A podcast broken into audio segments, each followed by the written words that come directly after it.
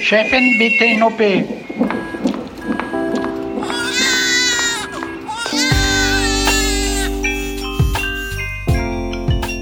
Hallo und herzlich willkommen zum Goodcast, der 15. Folge unserer unzensierten Sprechstunde mit Dr. Mandy Mangler. Wir sind Esther Kugelbohm und Julia Prosinger vom Tagesspiegel. Hallo. Und wir drei treffen uns heute mal wieder zu Pandemiebedingungen. Wir klingen also eventuell etwas anders, als ihr es gewohnt seid. Ich sitze zu Hause im begehbaren Kleiderschrank meiner Wohnung in Berlin Mitte und Julia ist auch im Homeoffice, immerhin an einem schönen Ort mit Bergen. Nur Mandy hält wie immer die Stellung im Auguste Victoria Klinikum in Berlin-Schöneberg. Danke, dass du das auch heute wieder möglich machst, Mandy. Ja, hallo zusammen und sehr gerne, klar.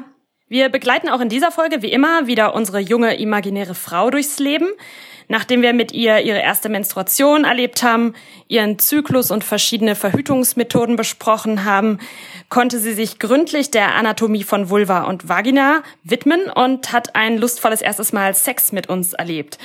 In den letzten Folgen haben wir dann die überraschende Rückkehr und Hartnäckigkeit verschiedener sexuell übertragbarer Krankheiten verhandelt. Und in dieser Folge ähm, Julia, geht es äh, um stopp. Ich wollte mich noch ganz schnell äh, für die Genesungswünsche bedanken, die ihr über Instagram geschickt habt. Vielen Dank dafür. Und es war übrigens entgegen anderslautender Gerüchte nicht die Syphilis, ähm, weswegen wir den Erscheinungstag dieser Folge um eine Woche verschieben mussten. Wobei ich natürlich trotzdem in einer Art Matratzengruft lag, sondern die Erkrankung mit dem Diagnoseschlüssel J J00J06. Mandy, weißt du, was das ist? Mm, Infekt der oberen Atemwege. Ja, genau. Deswegen total langweilig. Ich habe überhaupt nichts über interessante Krankheiten zu erzählen. Also danke jedenfalls nochmal für die Wünsche. Heute soll es also um HIV und auch um Hepatitis gehen, die STDs, die sexuell übertragbaren Krankheiten, die wir aus den letzten Folgen noch für heute aufgehoben haben. Wir wollen uns anschauen, wo HIV herkommt, was es von AIDS unterscheidet, wie man es behandeln kann, was das Virus für Mütter und auch für Babys bedeutet und wie gefährlich es heute eigentlich ist. Ja, genau. Vorab aber wie immer vielen, vielen Dank für euer Feedback und eure Fragen zum Thema sexuell übertragbare Krankheiten. Eine Hörerin hat uns über Instagram die naheliegende Frage gestellt, ob man sich in einer festen Partnerschaft eigentlich immer auf sexuell übertragbare Krankheiten testen lassen soll, bevor man sich zum ersten Mal auf ungeschützten Sex miteinander einlässt, oder ob es reicht, die PartnerInnen, denen man vertraut, einfach eingehend zu befragen. Tja, eine sehr gute Frage. Also ich äh, habe das für mich so gelöst, dass ich äh, immer also getestet habe, bevor ich mit äh, jemandem ungeschützten Sex hatte. Aber ich bin ja auch in der bequemen Situation, dass ich äh, den, dann selber Blut abnehmen kann den jeweiligen Personen.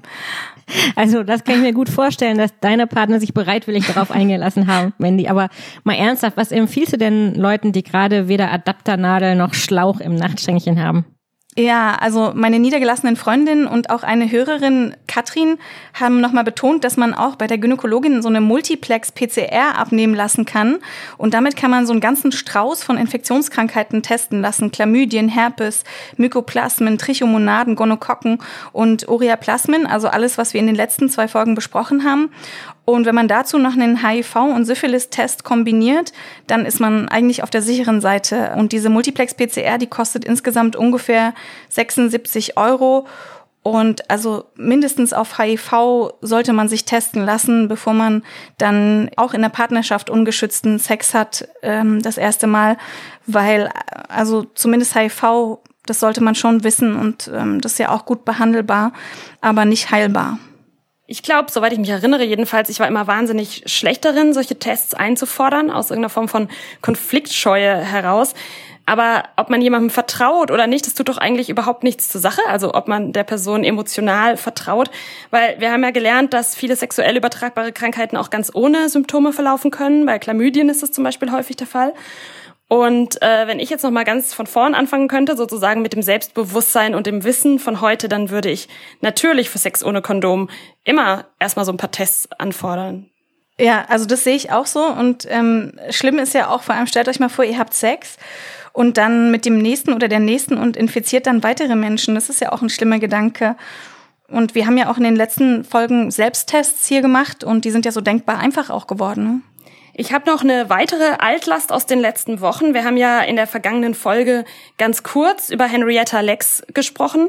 Ein bisschen zu kurz, ähm, wie wir hinterher festgestellt haben. Ihr wisst, Henrietta Lex, es war die US-Amerikanerin, die in den 50ern Gebärmutterhalskrebs hatte. Der wurde dann eine Gewebeprobe aus dem Cervixkarzinom entnommen und ohne ihr Wissen wurde daraus die erste unsterbliche menschliche Zelllinie kultiviert. Also diese Zellen, die nach ihr benannt wurden, nach ihren Initialen, kennen wir heute als HeLa-Zellen. Und die werden bis heute in der medizinischen Forschung eingesetzt, sind auch für die Covid-Forschung wichtig, oder Mandy? Ja, also die haben ganz viele Forschungsprodukte ergeben, unglaublich viele. Da sind mehrere Nobelpreise draus gewonnen worden. Also sehr, sehr wertvoll für die Wissenschaft. Unsere Hörerin Christine hatte dann den guten Hinweis. Sie schrieb nämlich, dass es bei dem Podcast Her Story eine ganze Folge zu Henrietta Lex gibt ähm, und vor allem eben zu der wichtigen Frage, dass das ganz ohne ihr Wissen geschah und dass Pharmakonzerne und natürlich auch wir heute als PatientInnen bis heute ähm, von ihren Zellen profitieren, wohingegen ihre Familie weiter in großer Armut lebte. Hört also rein bei den Kolleginnen von Her Story. Äh, es ist die Episode 8 und dir, liebe Christine, vielen Dank für den tollen Tipp. Nun zum Thema dieser Folge. Nachdem wir uns in den vergangenen Folgen über sexuell übertragbare Krankheiten wie HPV, Syphilis oder Ulcus molle unterhalten haben, befassen wir uns heute mit HIV. Wenn unsere junge Frau nur Mitte 20 ist, lag die Entdeckung des Virus auf jeden Fall vor ihrer Zeit. Mandy, erinnerst du dich noch dran, wann du zum ersten Mal davon gehört hast? Mm, ja, also als 1983 zum ersten Mal das HIV-Virus beschrieben wurde, Tja, da kam ich gerade in die Schule und habe dann erst als Teenager HIV und auch AIDS wahrgenommen, äh, zum Beispiel in diesem Film ähm, Philadelphia mit dieser Filmmusik von Bruce Springsteen, auch dieses äh, Streets of Philadelphia. Und dann natürlich auch diese Benetton-Werbung. Erinnert ihr euch daran, die in den 90ern dann so radikale Bilder benutzt hat von diesem sterbenden HIV-Aktivisten David Kirby? Und die hat ihn dann sterbend im Kreis seiner Familie gezeigt. Ja, und der Tod von Freddie Mercury, der war natürlich auch sehr beeindruckend. Ich erinnere mich noch sehr gut in Deutschland jetzt an die damalige Kampagne des Bundesgesundheitsministeriums. Gib AIDS keine Chance. Ich sehe auch noch die Typo vor mir, ja, die Mitte äh, der 80er Jahren ins Leben gerufen wurde, um aufzuklären und das Ganze zu enttabuisieren. Ich habe praktisch alles, was ich übers Leben weiß, von Verbotene Liebe gelernt, also dieser ARD-Vorabendserie, die unverschämterweise vor ein paar Jahren abgesetzt wurde. Und da habe ich mich erinnert, gab es Ramon Santos, das war ein HIV-positiver Austauschschüler, der äh, dann mit seiner Düsseldorfer Freundin nicht schlafen wollte, weil er solche Panik hatte, sie anzustecken und sich dann, anstatt das Gespräch zu suchen, vorsorglich einfach mal von ihr getrennt hat. Und was mir auch jetzt erst aufgefallen ist, natürlich kommt Ramon, das war Ende der 90er, als ich das geguckt habe, aus Venezuela, weil sozusagen AIDS in unseren Breitengraden nicht so richtig vorkommt. Das ist jedenfalls die, die Message, die ich jetzt nachträglich davon abgeleitet habe. Ja, der Fremde, der das Virus einschleppt. Ja, aber da war die Lindenstraße natürlich schon weiter. Ja, da gab es doch eine Figur namens Benno und der wurde Opfer von äh, Blutkonserven, die kontaminiert waren. Also ich erinnere mich wegen dieser Kampagne vor allen Dingen natürlich an Rita Süßmuth, so hieß nämlich die Frau, äh, die sich das Ganze ausgedacht hat. Die war von 85 bis 88 Ministerin für Jugend, Familie, Frauen und Gesundheit, alles auf einmal. Und sie war ausgerechnet in der CDU, wo sie sich natürlich damit nicht immer Freunde gemacht hat, denn der Kanzler war Helmut Kohl und ihr Credo war, benutzt Kondome. Und ich schätze mal, das hat sich nicht nur mir für immer eingebrannt, denn in der Studie AIDS im öffentlichen Bewusstsein heißt es, dass in den 80ern nur gut die Hälfte der Singles Singles zwischen 16 und 44 Kondome benutzt haben. Und heute sind es ja immerhin so um die 80 Prozent. Und Kondome, wir haben ja hier schon so oft ein Loblied auf die Dinger gesungen, sind immer noch der effektivste Schutz gegen eine Infektion mit dem HIV-Virus. Mandy, wie kam dieses Virus, das seit Anfang der 80er Jahre so viele Menschen beeinträchtigt und immer noch tötet, überhaupt in die Welt? Ja, also 2005, also ist noch gar nicht so lange her, da wurde erstmals bewiesen, dass der Ursprung von HIV beim den afrikanischen Affen liegt. Und da wurde bei Schimpansen und Makaken äh, dieses Virus nachgewiesen, beziehungsweise ein ähnliches Virus, das SIV, also das simiane Immundefizienzvirus. Und dieses SIV, das ist ein ganz altes Virus das äh, hat man dann so in Gewebeteilen von früheren Affen äh, nachgewiesen und das ist wahrscheinlich schon 70.000 Jahre alt. Also ein ganz altes Virus. Und man hat auch alte menschliche Blutproben von 1959 im Kongo untersucht und konnte da auch das HIV nachweisen. Also insgesamt ist es doch schon länger da, als wir so denken. Und weiß man denn, wie das Virus von den Makaken auf den Menschen übergesprungen ist? Tja, 33 Millionen Menschen sind bisher weltweit an HIV gestorben, aber wie jetzt das Virus von den Affen auf die Menschen kam, das ist nach wie vor nicht so ganz geklärt. Ähm, man geht ein bisschen davon aus, dass Jäger die Affen gejagt haben, die dann gegessen haben und als erste infiziert wurden, wahrscheinlich dann über kleine Wunden bei der Nahrungsaufnahme. Und da wir ja dank Corona inzwischen alle sowas sind wie Hobby-Virologen, was ist denn das jetzt so für ein Virus? Wie ist der Charakter? Also das HI-Virus gehört zur Familie der Retroviren. Die bauen sich ein in die Erbinformation der menschlichen Wirtszelle. Und die menschliche Zelle merkt es nicht und nimmt dann diese DNA, die Teile von menschlicher DNA, aber auch von, von Viren-DNA dann äh, beinhaltet, als Blaupause, um dann Proteine zu produzieren und produziert sich dann immer weiter, also reproduziert sich dann. Und deswegen genügt es auch nicht, das Virus einfach aus dem Blut zu waschen, weil es in den Zellen halt millionenfach vorhanden ist, beziehungsweise die Erbinformation dazu ist vorhanden. Wie sich HIV überträgt, das wissen wir heute. Am häufigsten durch ungeschützten Analverkehr, ein bisschen weniger häufig durch Vaginalverkehr. Ein hohes Risiko besteht dann auch beim gemeinsamen Benutzen von Spritzen oder Nadeln beim Drogenkonsum. Im Alltag dagegen, und das war auch nicht immer klar, ist HIV nicht übertragbar, also nicht beim Küssen, nicht beim Anhusten, wie jetzt mit Corona und auch schon gar nicht beim Benutzen derselben Toilette. Genau, und das wusste man aber natürlich kurz nach der Entdeckung des Virus noch nicht. Also HIV war ja in den 80er und 90er Jahren ein riesen Thema. Eine Pandemie, die extrem viel Angst auch verbreitet hat. Und ähm, wieder mal waren so Gruppen betroffen, die viele wechselnde Sexpartner hatten. Und man wusste überhaupt nicht genug über die Verbreitung von HIV. Ich erinnere mich da an so einen Urlaub im Mittelmeer und da war ein AIDS-Kranker, der wollte sich seinen letzten Wunsch erfüllen und noch einmal im Meer baden. Und als er ins Meer ging, da verließen alle anderen fluchtartig das Wasser. Und so, so war HIV in den 80er, 90ern. Die Patientinnen wurden stigmatisiert, ausgegrenzt. Die Menschen fühlten sich unwohl in der Nähe von HIV-Positiven oder auch von AIDS-Kranken. Ja, oder, oder kennt ihr noch diese Warnung von euren Eltern? Ich habe das zumindest immer gehört, dass man bloß nicht auf eine Spritze treten soll, in eine Spritze fassen soll, zum Beispiel auf einem Spielplatz im Gebüsch, weil man dann quasi sofort HIV-positiv ist. Dabei ist die Wahrscheinlichkeit, sich auf diese Weise zu infizieren, extrem gering, weil HIV, das stirbt in der Luft total schnell ab. Und man braucht eigentlich also flüssiges Blut und eine Hohlnadel, also eine, eine Nadel mit einem Lumen, um sich zu infizieren. Ähm, naja, aber wenn man unsicher ist, also die Berliner AIDS-Hilfe, die wurde ja 1983 gegründet und die hat seit damals und heute auch immer noch so eine Telefonhotline und da kann man anrufen und jederzeit auch seine eigene individuelle Situation besprechen.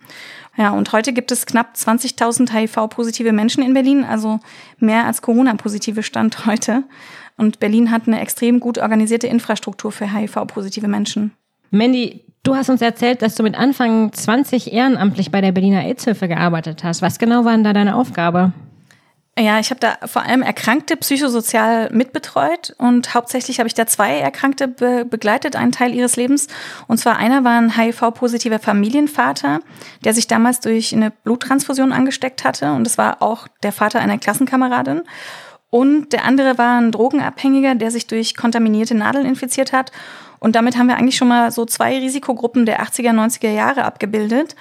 Und diese Infektionen durch Bluttransfusionen, die waren ja eine reale, ein reales Geschehen damals.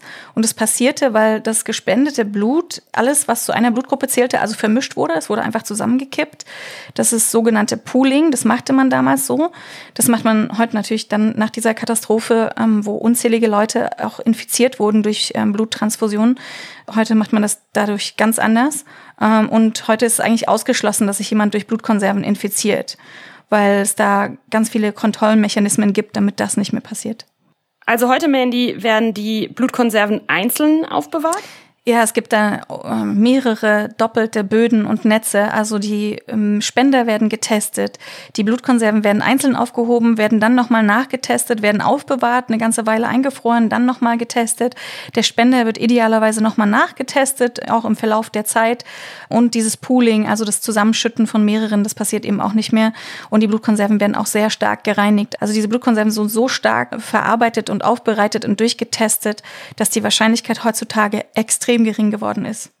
Ich habe mich daran erinnert, dass ich als Schülerin ehrenamtlich beim Roten Kreuz gearbeitet habe und bei Blutspenden auf dem Land assistiert habe, also natürlich nur beim Schreibkram. Ja. Da musste vorher jeder einen Bogen ausfüllen, ob er oder sie positiv auf HIV getestet wurde oder ob es zumindest sein könnte, dass er oder sie positiv ist, also zu der sogenannten Risikogruppe gehört. Freiwilliger Selbstausschluss hieß es. Und es war dann so, dass die Person danach trotzdem Blut spenden konnte, um halt kein Aufsehen zu erregen. Und äh, die Konserve wurde danach aber dann zugeordnet und prophylaktisch vernichtet. Total krass. Also wusstet ihr, dass äh, schwule und bisexuelle Männer in Deutschland bis auf den heutigen Tag nur Blut spenden dürfen, wenn sie ein Jahr lang keinen Sex mit einem Mann hatten? Also die Berliner AIDS-Hilfe findet das total diskriminierend. Ja, vollkommen zu Recht natürlich. Vor allem die Frage, wie will man das überhaupt nachweisen, dass man ein Jahr enthaltsam gelebt hat? Wir haben aber unserem Kollegen Tillmann Warnecke vom Queerspiegel beim Tagesspiegel nachgefragt und der sagt, das müsse man dann einfach so angeben. Und für ihn, das hat er uns dann erklärt, führt das ganze Trara dazu, dass er auf gar keinen Fall Blut spendet. Und er sagt, der Staat will mein Blut nicht, Punkt. Und da muss der Staat dann auch mit den Konsequenzen leben, wenn Blut knapp wird, was ja jetzt zu Beginn der Corona-Pandemie auch der Fall war. Und das ist ja eine echt gravierende Folge, zumal, wie Mandy uns gerade erklärt hat, äh, da ja ganz viele Sicherheitsmechanismen wirken, bevor Blut überhaupt weitergegeben wird. Ja, es ist überhaupt nicht nachvollziehbar, warum äh, aufgrund von sexuellen Aktivitäten, die man hat, man nicht Blut äh, spenden darf. Wollen wir mal kurz besprechen, wie so eine HIV-Infektion ganz typischerweise abläuft? Ich weiß, dass man die grob in vier Phasen unterteilt, wobei bei der akuten HIV-Infektion, also bei Phase 1, sich das Virus im Körper so besonders stark vermehrt und dann so zwei bis drei Wochen nach der Ansteckung erste Symptome auftreten. Also die PatientInnen bekommen Fieber, so Nachtschweiß, dann schwillen Mandeln und Lymphknoten an. Manche haben dann so Muskelschmerzen, bekommen Ausschlag. Ja, also diese Anzeichen verschwinden dann nach ein bis zwei Wochen wieder und werden häufig so falsch gedeutet als Grippe. Und während dieser ersten Krankheitsphase, da befinden sich in manchen Körperflüssigkeiten dann eben besonders viele Viren. Im Blut, im Sperma, und in dem Flüssigkeitsfilm auf, auf den Schleimhäuten der Vagina und auch am Enddarm und am Penis. Und die Ansteckungsgefahr ist natürlich in der Phase dann auch besonders hoch. Und gleichzeitig beginnt dann auch das Immunsystem mit der Bildung von Antikörpern. Und die lassen sich dann wiederum äh, spätestens so nach sechs Wochen, also nach vier bis sechs Wochen, als äh, Bluttest nachweisen. Und in der zweiten Phase, wenn ich richtig informiert bin, passiert eigentlich erstmal gar nicht viel, oder? Ja, das ist dann auch eine tückische Phase, weil nach dieser akuten Phase mit hoher Virusvermehrung dann folgt meist diese symptomfreie oder zumindest symptomarme Phase. Da gibt's auch nicht so viele Viren im Blut und das Immunsystem kann das HIV meistens in Schach halten, zumindest teilweise. Und dann entsteht so ein Gleichgewicht zwischen das Virus vermehrt sich und das Virus wird vom Immunsystem abgetötet. Und dieses Gleichgewicht, das hält dann lange Zeit, zum Beispiel mehrere Jahre. Aber trotzdem, weil das eine ständige Herausforderung auch für das Immunsystem ist, verursacht dieses HIV ähm, bleibende Schäden an, den, an der körpereigenen Immunabwehr und an manchen Organen, zum Beispiel an den Nieren. Klingt ziemlich anstrengend fürs Immunsystem, vor allem so auf Dauer. Ja, genau. Und das Immunsystem ist dann so geschwächt, dass es ähm, zu so Beschwerden kommt, irgendwann wie Nachtschweiß oder dass die Lymphknoten dauerhaft geschwollen sind oder Gürtelrose oder auch Fieber. Und diese Phase 4, die heißt dann AIDS. Und da ist der wichtige Unterschied, weil viele Leute AIDS und HIV-Virus synonym verwenden. Äh, nicht jeder HIV-Infizierte hat AIDS. Wer aber AIDS hat, hat schon, trägt schon das HIV-Virus in sich, oder? Ja, da treten dann so schwerwiegende Erkrankungen auf, ähm, zum Beispiel eine bestimmte Form der Lungenentzündung, die nennt man Pneumocystis pneumonie oder Pilzbefall der Speise- und Luftröhre oder dann bestimmte andere Krebsarten. Also da gibt es zum Beispiel das Kaposi-Sarkom. Das ist, äh, sind so zahlreiche bräunliche blaue Flecken oder Papule oder Tumorknoten an den Beinen und an den Armen. Wer sich jetzt heute mit HIV infiziert, der, der oder die ist ja viel besser dran als noch vor 30 oder 35 Jahren. Warum war HIV damals so schwer zu behandeln, Mandy? Ja, es war so schwer zu behandeln und es ist auch zum Teil noch ähm, eine Herausforderung, weil es sich quasi in jedem Menschen ständig verändert. Also es ähm, ist wie ein Chamäleon, es verändert seine Oberfläche permanent und es macht es total tückisch. Ja. Jedes Mal, wenn es sich also repliziert, also vermehrt, dann kommen an seiner Oberfläche aus seinen Elternzellen andere Oberflächenstrukturen heraus. Und das führt halt dazu, dass keine gute Virusbekämpfung durchs Immunsystem stattfindet, weil der Körper, wenn er also begriffen hat, wie dieses Virus aussieht und dann Antikörper gebildet hat, diese Antikörper nicht mehr wirken, weil das Virus sich schon verändert hat. Ne? Also dass die Antikörper hinken hinterher sozusagen. Und dann ist es noch so, dass das äh, HI-Virus auch direkt unsere Immunzellen, also diese genannten T-Helferzellen infiziert, ähm, die man braucht eben für die Abwehr von gewissen Erkrankungen. Und das HI-Virus befällt diese direkt und macht sie kaputt. Mittlerweile kann man ja mit Hilfe von Medikamenten die Viruslast so reduzieren, dass ein erfülltes, ein normales Leben möglich ist und sogar AIDS-Symptome, die du vorhin genannt hast, Mandy, wieder rückgängig gemacht werden können. Kannst du uns auf den Stand bringen, was diese Medikamente äh, alles leisten? Ja, also wir haben ja vorhin schon, ähm, als wir das Virus besprochen haben, über die reverse Transkriptase gesprochen. Also der Vorgang, durch den das Virus die Erbinformation in die menschliche Zelle reinschleust. Also ein Enzym, ja, so das braucht das Virus. Und es lag also total nah, gegen dieses Enzym ein Medikament zu finden, damit das Virus sich nicht mehr in, in die Wirtszelle einbauen kann. Und ein Medikament, das sozusagen dann eben die Vermehrung des Virus stört, aber die menschliche Zelle möglichst in Ruhe lässt. Und diese Medikamentengruppe wurde dann auch gefunden und heißt reverse Transkriptase Hämmer. Die hemmen also einfach den Einbau. Und dann gibt's aber noch Proteasehämmer, eine andere Wirkgruppe, die funktionieren so.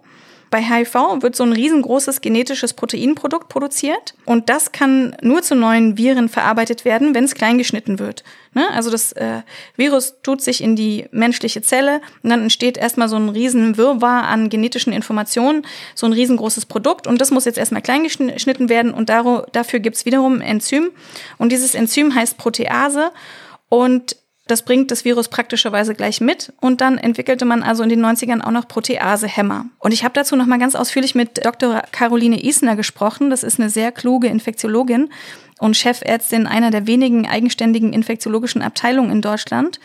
Und die berichtete dann, dass dann 1996 die HAART, also die hochaktive antiretrovirale Therapie auf den Markt kam. Das ist dann eben diese Kombinationstherapie gewesen zwischen ähm, reverse Transkriptasehämmern und Protease-Inhibitoren.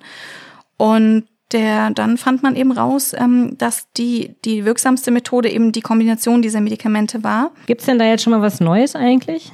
Ganz neu ist, ähm, hat mir Dr. Caroline Isner erklärt, sind äh, Injectables. Das sind Long-Active EM-Präparate. Also die spritzt man dann und die werden alle acht Wochen EM oder alle zwölf Wochen EM gespritzt. Und EM, Mandy, das hat äh, nichts mit der Stasi zu tun, oder? EM, nee, EM, das, das habt ihr auch schon mal gemacht, das in unserer Impffolge äh, zu HPV, wo wir uns gegenseitig geimpft haben, da haben wir uns IM, also intramuskulär, diese Impfung gespritzt. Das kann man in den Oberarm oder in den Po tun. Und so ist es auch bei diesen neuen Injectables zur HIV-Therapie diese ähm, dürften zu einer wirklich Verbesserung führen der, der Situation der ähm, Menschen, weil die dann nicht mehr jeden Tag eine Tablette schlucken müssen, sondern die können dann alle acht bis zwölf Wochen zu ihren behandelnden Ärztinnen gehen und ja, müssen auch nicht mehr so viel Medikamente mit sich rumtragen. Ja, das ist ja schon echt ein großer Fortschritt. Also diese ganzen Medikamente gibt's ja zum Glück bei uns verlässlich seit Mitte der 90er Jahre, äh, jedenfalls in der westlichen krankenversicherten Welt. Und 2016 gab's ja noch einen weiteren Meilenstein in der Forschung. Da gab's die Präexpositionsprophylaxe, die wurde in Deutschland zugelassen, kurz PrEP. Und seit dem 1. September 2019, also auch noch gar nicht so lange her, sind gesetzliche Krankenkassen bei uns in Deutschland verpflichtet, dafür zu zahlen. was ist denn das, diese PrEP? Ja, PrEP bedeutet, dass man vor einem möglichen HIV-Kontakt vorsorgt. PrEP ist also eine Safer-Sex-Methode, bei der HIV-Negative ein HIV-Medikament einnehmen, prophylaktisch, um sich vor einer Ansteckung mit äh, HIV zu schützen. Also das kommt in Frage zum Beispiel für Menschen mit erhöhtem Risiko. Da wird dann diese PrEP äh, verschrieben von Ärztinnen und äh, diese PrEP-Medikamente werden auch von der gesetzlichen Krankenkasse äh, finanziert. Und für Transpersonen auch interessant, es gibt da keine relevante Wechselwirkung der PrEP bei Hormonbehandlung.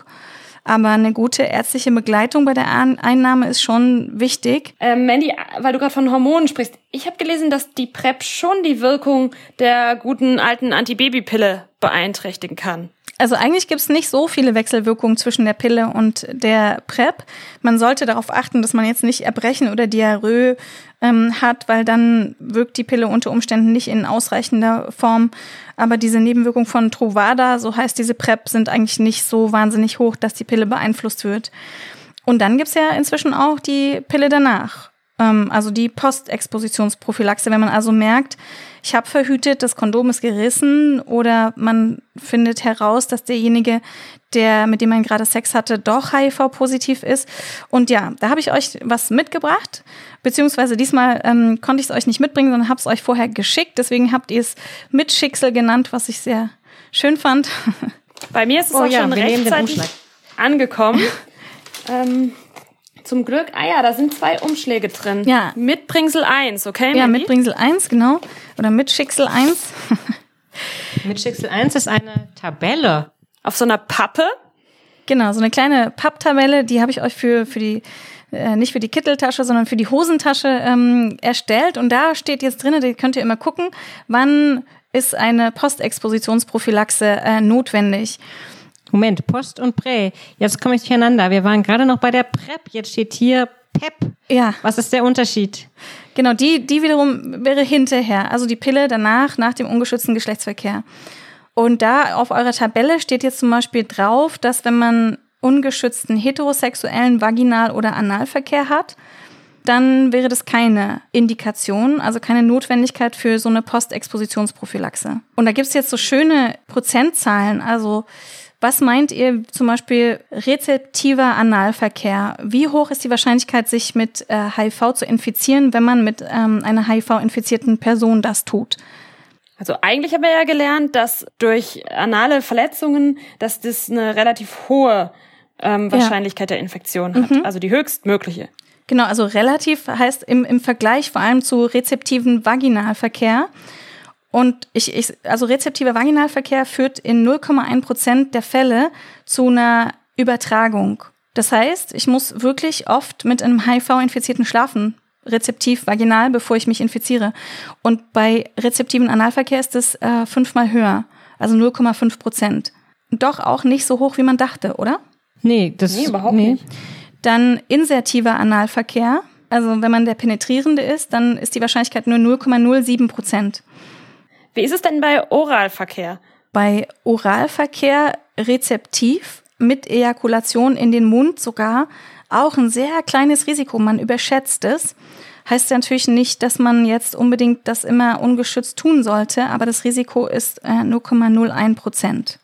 Ich habe immer gelernt, dass die Wahrscheinlichkeit, sich ähm, durch Sperma im Mund zu infizieren, nicht so wahnsinnig hoch ist, allerdings schon, wenn man Sperma schluckt, weil die äh, Rachenschleimhaut ein bisschen weniger aggressiv als die Mundschleimhaut dann gegen diese Viren vorgehen würde. Ja, na, beziehungsweise hat auch das Sperma dann einen längeren Weg, ähm, durch die Speiseröhre mit Schleimhaut in Kontakt zu kommen. Also wenn man jetzt ähm, Sperma im Mund hat, was potenziell infiziert ist, sollte man das halt nicht schlucken. Und Mandy, wenn das passiert, was du gerade geschildert hast, dass man also Sex äh, mit einer Person hatte, die sich hinterher als HIV-positiv herausstellt, die es einem hinterher erst sagt oder wenn das Kondom gerissen ist, ähm, wie schnell muss man denn diese Pille danach einwerfen? Ja, also diese PEP, diese Postexpositionsprophylaxe, die sollte man so schnell wie möglich innerhalb, idealerweise innerhalb von zwei Stunden, und das muss man erstmal schaffen, ne, innerhalb von zwei Stunden an so eine Trippeltherapie zu kommen. Aber bis zu 24 Stunden kann man sie noch nehmen oder beziehungsweise sogar bis zu 48 Stunden. Die hat ziemlich viele Nebenwirkungen, Kopfschmerzen, Durchfall, Übelkeit und Erbrechen.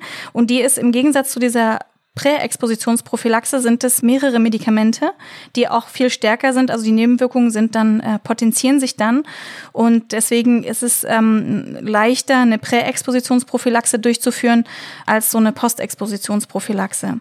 Und ich bekomme das einfach so in der Apotheke? Nee, leider nicht. Die muss ich mir ärztlich verschreiben lassen. Also ich kann jetzt nicht in die Apotheke gehen, das würde ja die zwei Stunden, dann könnte man die zwei Stunden ja noch schaffen, sondern ich muss also das Gesundheitssystem aufsuchen, irg irgendjemanden und dann erstmal jemanden finden, auch der mir das verschreibt, dann wiederum zur Apotheke gehen und mir das holen. Also zwei Stunden, das schafft man, glaube ich, nur. Also die Rettungsstelle eigentlich. Eine Rettungsstelle, ja, oder einen ähm, infektiologisch versierten Arzt, äh, der mit einem dann das Risiko auch durchspricht und guckt, ist es notwendig. Genau. Mandy, können wir noch mal ganz kurz zurückkommen zur, zur PrEP, also ja? der Präexpositions Selbstmordprophylaxe. Ähm, ich habe gehört, dass viele Männer, die mit Männern schlafen, inzwischen gänzlich auf Kondome verzichten und sozusagen lieber dauerhaft die PrEP durchnehmen. Also so wie wir, so wie viele Personen mit Vulva die Pille, die Antibabypille durchnehmen. Wie genau wirken denn diese Medikamente? Also das Virus trifft dann eben, wenn es in den Körper kommt, auf diese Medikamente und wird sofort wie so im Keim erstickt, also wird sofort totgeschlagen vom Immunsystem. Und die gegen andere sexuell übertragbare Erkrankungen ähm, hilft diese PrEP natürlich nicht. Also oder auch gegen Schwangerschaft zum Beispiel nicht. Und deswegen empfehle ich ja an dieser Stelle mal wieder Kondome. Kondome. ja, genau. Kondome, also kondomisier dich und das ist auf jeden Fall die wirksamste Methode und äh, lass uns doch mal darüber reden, was ist eigentlich so schlimm an Kondomen? Was ist ähm, an Sex angeblich an Sex angeblich besser ohne Kondom? Ich finde immer so diese Schutzschicht zwischen zwei Sexhabenden, die ist ja auch ähm, vielleicht emotional gut so als Abgrenzung, oder? Es wird immer so ein Riesendrama gemacht ähm, eigentlich um alles, was man so anfasst und total eklig findet, aber beim Sex ist dann manchmal diese Hemmung weg. Aber vielleicht können wir diesen Moment auch mal nutzen, um ganz klar zu sagen, zumindest für uns Frauen ist ein Kondom beim Sex äh, mit dabei zu haben nicht so eine gravierende Veränderung. Nee, nicht wirklich, aber für Männer womöglich schon. Ja, äh, mir sagte neulich ein Freund, als ich ihn äh, zur Recherche für diesen Güncast interviewte, übrigens toll, dass wir jetzt immer alles fragen dürfen und alles erfahren, mit, mit einer sehr guten Begründung, der sagte zu mir, dass er einfach dieses Gefühl nicht mag, wenn das Kondom an der Vorhaut festpappt. Und ein anderer sagte zu mir, dass äh, ihm die Dinge einfach nicht wahnsinnig gut passen. Aber dann kann es ja eigentlich nur die Lösung geben, dass endlich Maßanfertigungen her müssen, weil wir geben ja auch für gute Anzüge eine Menge Geld aus. Genau, oder man könnte einfach den 3D-Drucker ähm, so formatieren, dass man die ausdrücken, direkt ausdrucken kann, maßgeschneidert. Ja, so was ähnliches gibt's sogar schon, also zumindest eine Annäherung. Da nimmt man so ein Kondometer zu Hilfe und lässt sich dann nach Bestimmung der Dicke und Länge des Penis so ein angepasstes Kondom äh, erstellen und die kann man dann sich zuschicken lassen. Das finde ich total super. Und ich dachte, da gibt's doch bestimmt bestimmt eine App dazu, wo man dann einfach seinen Penis so reinhält und dann ähm, so dann so ein 3D-Modell erstellt wird und dann ähm, der das kalkulierte, durchgestylte Kondom. Aber gibt's nicht, aber es gibt ja Apps, die einem sagen, wo der nächste Kondomautomat steht, ja, immerhin. Ähm, lass uns doch mal noch mal in die Welt gucken. Insgesamt ähm, starben trotz der Existenz all dieser wirksamen Medikamente, die wir gerade besprochen haben, äh, laut den Vereinten Nationen 2018 fast 700.000 Menschen immer noch an den Folgen einer AIDS-Erkrankung ähm, und mehr als zwei Drittel der weltweiten HIV-Neuinfektionen entfallen auf Subsahara-Afrika. Also diese Region ist am stärksten von dem Virus betroffen. Esther, du hast ja mal eine Weile da gelebt. Kannst du uns erklären, warum? Ja, also das liegt natürlich zum einen an der hohen Vergewaltigungsrate da in Subsahara-Afrika. Das ist natürlich ein riesen HIV-Treiber. Und dann gibt es zum anderen auch noch eben die polygamen Strukturen. Also ein Mann hat viele Frauen. Das ist ein großes Ideal, ein traditionelles äh, Ideal. Zum Beispiel ähm, hatte der frühere südafrikanische Präsident äh, Jacob Zuma offiziell richtig viele Frauen und verbreitete auch noch zu allem Überfluss HIV könnte man durch Duschen loswerden. Also der hat allen allen Ernstes propagiert. Ähm, hattest du Sex, danach duschst du richtig schön und dann bist du das Zeug los. Ja, also das hat er verbreitet und man hat ihm eben dort in dem Land auch geglaubt. Ähm, daraufhin zeichnete zum Beispiel der Karikaturist der größten Tageszeitung des Landes Sapiro heißt der, äh, nur noch den Zoomer mit einem Showerhead auf dem Kopf, also mit einem kleinen Duschkopf, der ihn halt bei all seinen Taten von oben anduschte.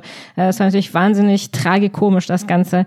Und ein weiterer Grund äh, für die Verbreitung in dieser Weltregion ist auf jeden Fall die äh, schlimme, wie ich finde, Tradition des Dry Sex, wobei äh, dabei auf gar keinen Fall ein Kondom benutzt werden kann, schon rein mechanisch nicht. Also dem Dry Sex zugrunde liegt die Vorstellung, dass die Vagina besonders trocken trocken und eng sein muss, damit der Mann auch Spaß beim Sex hat. Das heißt also, die Frauen besorgen sich Wurzeln, Tücher oder so kleine Steinchen äh, mit Aluminiumhydroxid drin, die sie sich dann einführen. Die kaufen sie zum Beispiel äh, bei Traditional Healern, also den berüchtigten Sangomas und haben so Sex und natürlich äh, ist das super gefährlich. Ist es nicht auch Zahnpasta? Zahnpasta, ja genau, Zahnpasta ist auch eine Möglichkeit, wobei natürlich diese neuen ähm, Gele und so, die es gibt, diesen Effekt nicht haben. Da braucht man natürlich noch so eine ganz altmodische weiße Paste. Mhm. Äh, wenn dann noch die medizinische Infrastruktur und Versorgung schlecht ist oder nicht vorhanden, äh, ideale Voraussetzung eigentlich für das Virus. Und bei uns ist es schon so fast so ein erste Weltproblem geworden, ähm, zumindest eine, eine ganz normale Krankheit. Aber in Afrika ist HIV immer noch ein richtiger Killer. Und viele Betroffene dort sind äh, sogenannte Late Presenter. Also sie bekommen ganz spät erst ihre Diagnose und haben dann natürlich auch schon viele andere infiziert. Und in Afrika spielt dann auch die Übertragung der Mutter auf das Ungeborene eine Riesenrolle. Weil wenn die Mutter nicht weiß, dass sie HIV infiziert ist und dann eben keine Vorsichtsmaßnahmen getroffen werden, dann liegt die Übertragungsrate bei so 30 bis 40 Prozent, dass das Baby sich infiziert.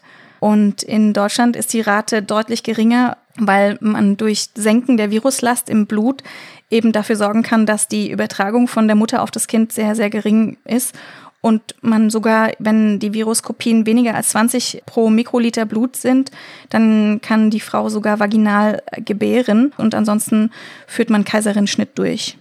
Nochmal zurück zu unserer jungen imaginären Frau, die wir ja durchs Leben begleiten hier im Güncast.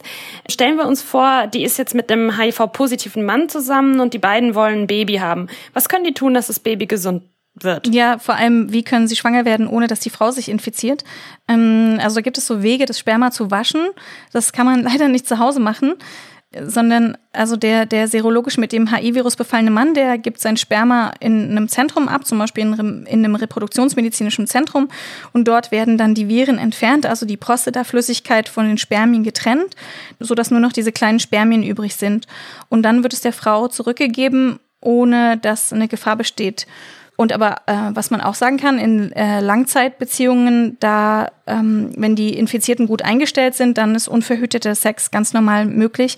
Also auch wenn die Viruslast im Blut gering ist, was regelmäßig kontrolliert werden sollte. Und wie ist es dann später, wenn das Baby da ist im Wochenbett und äh, vielleicht gestillt wird? Gibt es da irgendwelche Probleme? Kann man also das Virus in der Muttermilch nachweisen? Ja, kann man. Ähm, in allen Sekreten kann man das ja nachweisen und deswegen wurde früher beim Stillen abgeraten. Und äh, jetzt gibt es da Leitlinien zu HIV. Da gibt es sowieso erfreulicherweise extrem viele Leitlinien. Wer da Interesse hat, nachzulesen, kann man sich einlesen. Und wenn die Viruslast also niedrig ist und die Frau therapiert, dann kann man ihr auch das Stillen empfehlen. Schön wäre doch eigentlich wie bei so vielem eine herrliche Impfung gegen HIV. Äh, die Forschung hat so viel hervorgebracht, aber warum immer noch nicht das? Ja, eine Impfung wäre irgendwie eine geniale Lösung, weil wie bei allen Infektionskrankheiten, die sich also pandemisch ausbreiten, also über die ganze Welt, ähm, wäre eine Impfung die Lösung. Und Impfungen, die funktionieren ja auf unterschiedliche Weise. Und es ist zum Beispiel, gibt es die Möglichkeit, ähm, die Oberfläche von einem Virus zu nehmen oder andere kleine Bestandteile von diesem Virus und als ungefährliche, nicht infektiöse Partikel dann in Menschen zu spritzen. Und dann kommt das Immunsystem und sagt, erkennt es, dieses Partikelchen und sagt, Moment mal, was ist das? Das töten wir jetzt und produziert eine Immunantwort. Und wenn es einmal eine Immunantwort im Körper gab, dann gibt es so eine Gedächtniszellen und die können dann immer wieder gerufen werden, wenn man neu also exponiert wird, wenn dann der echte Erreger kommt und das Virus dann wirklich da ist. Aber das geht bei HIV nicht, weil wir ja schon gesagt haben, das mutiert ständig und ändert ständig seine Oberfläche und ist also an keinem Tag das gleiche Virus, sondern ähm, hat da eine hohe Mutationsrate. Deswegen versucht man jetzt so auf so breit neutralisierende Antikörper zu setzen und diese zu provozieren. Und bis die Impfung da ist, ähm, setzt man auf diese 90-90-90-Strategie. Das ist eine Lösung, um eine Pandemie auch ohne Impfung unter Kontrolle zu kommen. Also 90 Prozent der Infizierten sollen von ihrer Infektion wissen und 90 Prozent sollen Zugang zu HIV-Medikamenten haben und 90 Prozent sollen auch gut eingestellt sein mit ihren Medikamenten. Und ähm, da sieht man auch anhand dieser 90-90-90-Strategie, was für eine gute medizinische Infrastruktur nötig sein muss, um diese zu erreichen. Manche westliche Großstädte sind nah dran an dieser 90-90-90-Strategie, äh, an der Lösung, aber schwierig weltweit das zu erreichen. Ja, das klingt nach einer ziemlich idealen mhm. Welt, in der das so in der es das alles so gibt. Können wir an dieser Stelle mal die kurzen kleinen Exkurs machen? Ich habe nämlich gelesen, dass man sich gegen Hepatitis problemlos impfen kann. Ähm, auch Babys von Müttern, die mit Hepatitis infiziert sind, können eine Impfung bekommen. Und die Formen Hepatitis B und C sind ja ebenfalls sexuell übertragbar. Ja, am ansteckendsten ist Hepatitis B. Dann äh, Hepatitis C und dann HIV, so also von der Ansteckungsrate. Und sehr toll ist natürlich, dass man gegen Hepatitis B eine Impfung hat und die man dann einfach geben kann. Und das jetzt, äh, was neu ist auf der Hepatitis äh, C-Schiene, ist, dass Hepatitis C auch über 90 Prozent heilbar ist durch äh, neue Medikamente, ähm, die fast nebenwirkungsfrei sind. Früher war das eine Riesentortur, die armen Menschen mit Hepatitis zu behandeln. Und das, ähm, diese Hepatitis C-Therapie, das ist auch so eine Erfolgsstory wie HIV.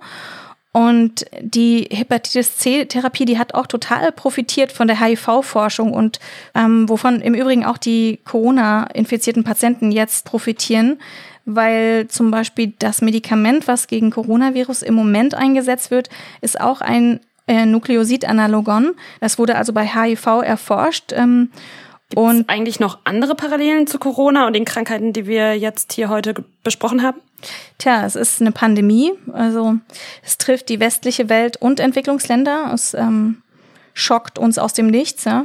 Die Übertragungswege, die waren anfangs unklar. Wir haben noch keine perfekte Therapie oder Impfung und ja, wir haben alle Bilder von Menschen, die infiziert waren oder von Gesundheitssystemen, die überlastet sind. Ich kenne die Hepatitis-Impfung nur von Fernreisen. Also habe mich vor ähm, mehreren Auslandsaufenthalten äh, in Afrika impfen lassen. Das war damals richtig, richtig teuer, erinnere ich mich. Also bei A und B meine ich über 200 Euro.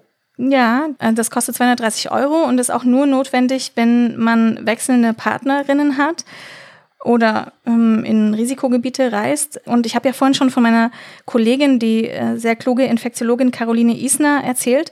Klinisch gearbeitet hat sie im Albert Einstein College in der Bronx und äh, in der UCLA in LA. Und die hat ganz spannende Dinge von ihrer Zeit erzählt. Ähm, sie hat dann gesagt, wenn man dann so Patienten therapiert hat und da gab es eben viele infizierte, Hepatitis HIV-Infizierte, da hat man am Anfang immer, wenn man sich geschnitten oder gestochen hat, und das passiert ja in, in Medizinberufen, dass man Kontakt hat mit Sekreten oder sich auch sticht an äh, benutzten Nadeln, dann hat sie am Anfang immer gedacht, oh, hoffentlich nicht HIV. Dann wurde die HIV-Therapie besser, dann hat sie gedacht, ja, hoffentlich nicht Hepatitis C. Und jetzt ist Hepatitis C eben auch so gut therapierbar, sodass auch da die Situation sich verbessert hat.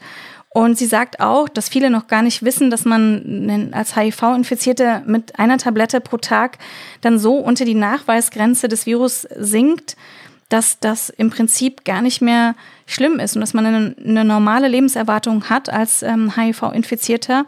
Und äh, junge Männer in Beziehungen werden trotzdem stigmatisiert, weil vielleicht die Entwicklung auch von HIV, von einer sehr tödlichen Erkrankung bis hin jetzt zu einer gut behandelbaren Erkrankung eben sehr schnell gegangen ist.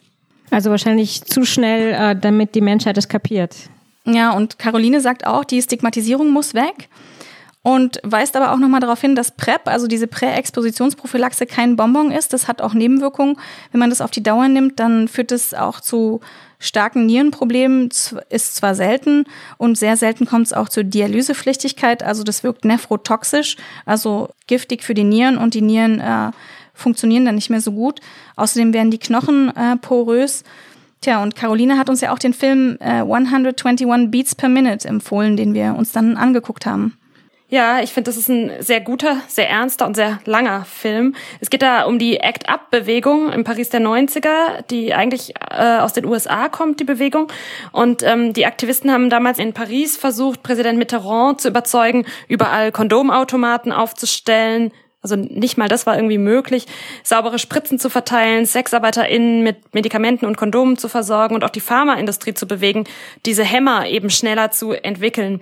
Falls es irgendjemand vergessen hat oder vielleicht ähm, spät geboren ist, der Film zeigt auf jeden Fall ziemlich eindrücklich, wie grausam man damals an dieser Krankheit zugrunde gehen konnte und aber auch wie aufwendig und teilweise sinnlos es war, sie zu behandeln. Da hat dann alle vier Stunden der Wecker geklingelt bei den Kranken, auch nachts. Den Wecker gab es dann so vom Pharmaunternehmen dazu. Und dann mussten sie ACT, also das, was Mandy vorhin Retrovir, so hieß es, glaube ich, dann in Deutschland äh, genannt hat, einnehmen. Das hatte krasse Nebenwirkungen und hat denen aber meist nur so ein paar Wochen lebensverlängernden Aufschub gewährt. Ja, der Film ist auf jeden Fall interessant, um so das Feeling der 90er äh, und den Eindruck von HIV zu verinnerlichen. Und in dem Zusammenhang unbedingt zu erwähnen ist die CSU und namentlich Peter Gauweiler, der eine extrem diskriminierende Anti-AIDS-Kampagne gefahren hat und damals so Zwangstests für Sexarbeiterinnen und äh, so in den Raum gestellt hat und mit sehr diskriminierender Sprache und irren Ideen, man solle alle AIDS-Kranke gemeinsam in Heimen isolieren. Ja, die Idee, die kam übrigens von Horst Seehofer, der sich dann heute dazu nicht mehr äußern möchte. Oh Mann. Also wir haben ja euch, äh, liebe Hörerinnen, per Instagram gefragt, ob ihr eigentlich trotzdem mit jemandem ins Bett gehen würdet, wenn ihr wüsstet, dass er oder sie positiv auf HIV getestet wurde. Und 79 Prozent, also echt viele von euch, haben geantwortet, hm, vielleicht lieber nicht. Mandy, gibt's denn für diese Skepsis überhaupt noch einen guten Grund? Naja, wenn der Mensch, der das äh, HIV-Virus serologisch nachgewiesen hat, gut eingestellt ist, dann besteht eigentlich kein Grund, äh, Angst zu haben, sich zu infizieren. Und dann kann man mit diesen Menschen äh, Sex haben.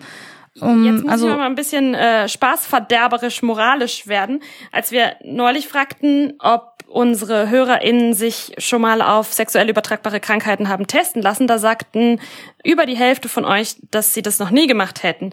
Gleichzeitig haben wir jetzt das Ergebnis, dass 79 Prozent von euch Angst hätten, überhaupt mit jemandem zu schlafen, der HIV positiv ist. Ähm, wie ist es denn eigentlich rechtlich, Mandy, wenn ich weiß, dass ich HIV positiv bin, aber meinen PartnerInnen nichts davon sage? Mache ich mich dann strafbar? Das ist dann, also wenn was passiert, ähm, eine Körperverletzung und kann dann auch strafrechtlich verfolgt werden.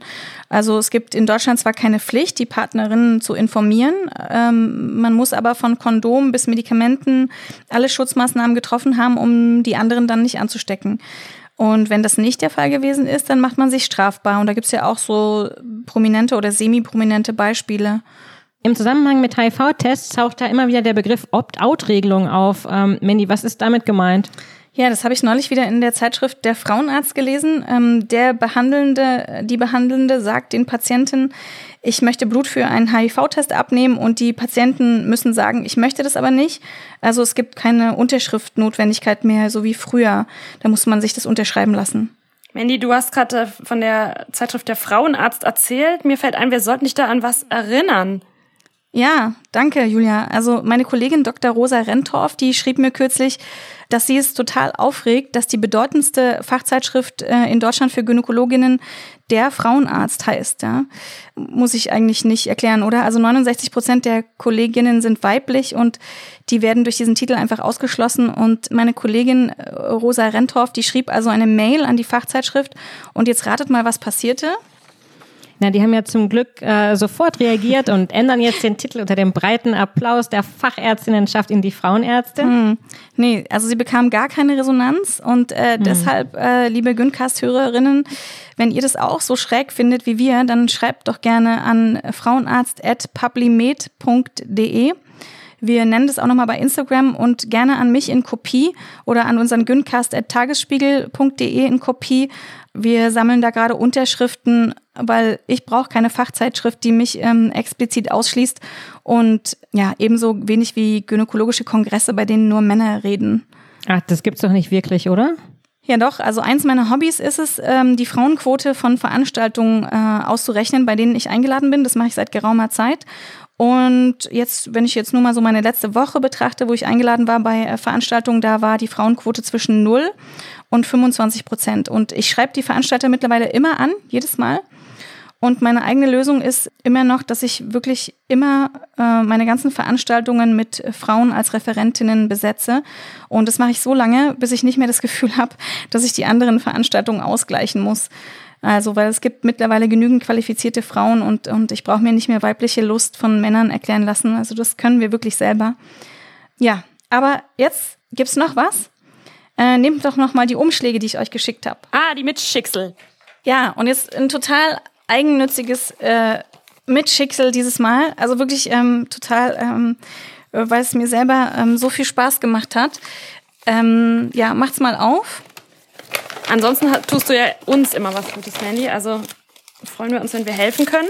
Hier ist jetzt so was kleines, hartes in so Backpapier. Oh, das ist ja super cool. Ich Toll, oder? Ich erkenne unser Logo. Oh, die habe ich schon so lange nicht gesehen. Das sind die Solidaritäts also Gyncast Solidaritätsschleifen ähm, habe ich gynäkologisch-onkologisch für euch äh, operiert, also angefertigt.